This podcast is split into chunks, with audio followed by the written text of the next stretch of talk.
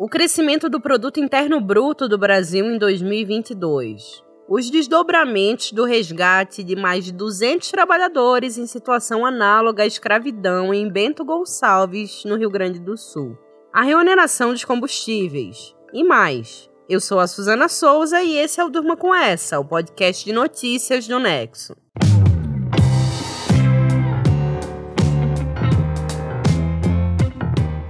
Sexta-feira, 3 de março de 2023. Dia de extratos da semana aqui no Durma. Hoje eu faço um resumo das principais notícias dos últimos dias. Vamos lá? A semana que termina foi marcada pela divulgação do PIB de 2022, que registrou crescimento de 2,9% na comparação com o ano anterior. Segundo dados do IBGE, foi a segunda maior alta anual desde 2013. A alta do produto interno bruto foi puxada principalmente pelo setor de serviços, com amplo restabelecimento das atividades presenciais após os momentos mais agudos da pandemia de COVID-19. O PIB melhorou no acumulado do ano, mas a desaceleração da economia nos meses finais de 2022 preocupa. Ou seja, o país já está mais devagar. Além disso, as condições que impulsionaram o resultado não eram permanentes. Aqui no Nexo, o redator Marcelo Rubsec escreveu sobre o tema, conversando com especialistas para entender a qualidade desse crescimento e o que vem pela frente em 2023. Esse e todos os outros materiais que eu citar ao longo desse episódio vão estar linkados na descrição do podcast. Ainda no campo econômico, o governo federal decidiu reonerar a gasolina e o etanol. Isso significa que os tributos para esses combustíveis que tinham sido zerados pelo governo Bolsonaro voltaram a ser cobrados parcialmente, com validade até junho. O Durma com essa da quarta-feira explicou como vai funcionar a reoneração. A decisão teve resistência do PT, o partido do presidente Lula, porque traz desgaste político. O Marcelo Rubissec escreveu sobre os cálculos que envolvem a medida. Também nesta semana foi divulgada a taxa média de desemprego do país em 2022, que foi de 9,3%, o índice mais baixo desde 2015. A qualidade das novas vagas geradas, porém, não é boa. Além disso, em 2022, a renda média do trabalho continuou abaixo dos níveis de 2014. O Nexo conversou com economistas para entender até que ponto as medidas propostas pelo governo Lula para a geração de empregos serão efetivas. No Rio Grande do Sul, um grupo de mais de 200 trabalhadores foram resgatados sob condições degradantes em uma colheita de uva na cidade de Bento Gonçalves. Segundo o Ministério Público, os trabalhadores eram submetidos a uma situação análoga à escravidão.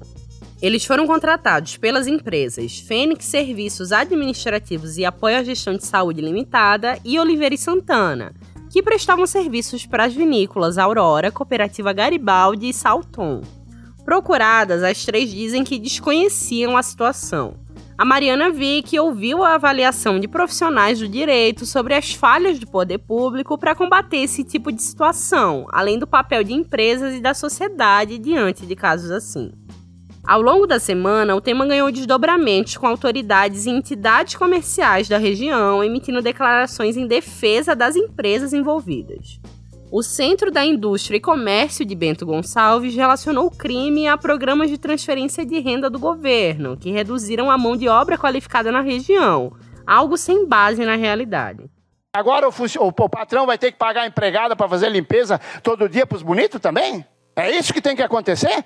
Temos que botar eles no hotel cinco estrelas para não ter problema com o Ministério do Trabalho? Isso aí que você ouviu foi um trecho das declarações xenófobas e racistas que o vereador Sandro Fantinel, de Caxias do Sul, deu no plenário da Câmara Local ao falar dos trabalhadores libertados, boa parte deles saídos da Bahia. Depois ele se desculpou. Em entrevista ao Nexo, a cientista política e coordenadora do programa Escravo Nem Pensar, Natália Suzuki, contou como as declarações que minimizam o crime fazem parte do histórico escravocrata brasileiro.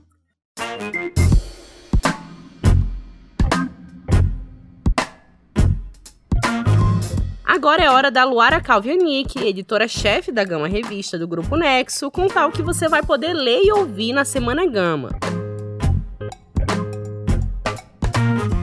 Olá, eu tô aqui para antecipar com exclusividade para os ouvintes e leitores do Nexo o tema da nossa Semana Gama, que é lançada todo domingo e traz cinco conteúdos sobre um assunto.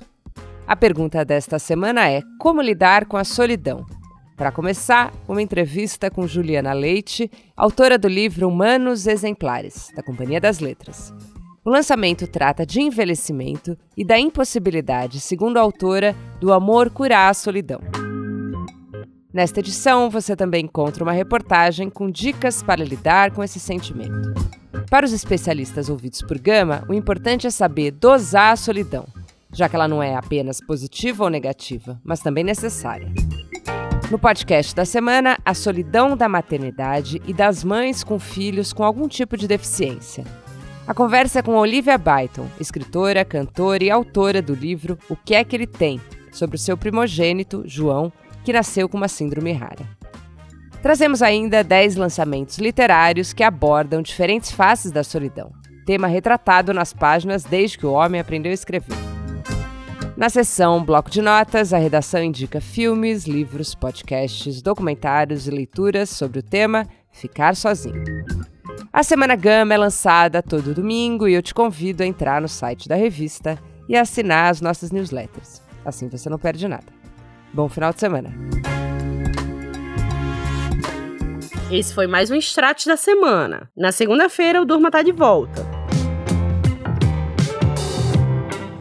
Com roteiro e produção de Suzana Souza, edição de texto de Conrado Corsalete, participação de Luara Calvenic e edição de som de Pedro Pastoriz, fica aqui mais um Durma com essa. Até semana que vem!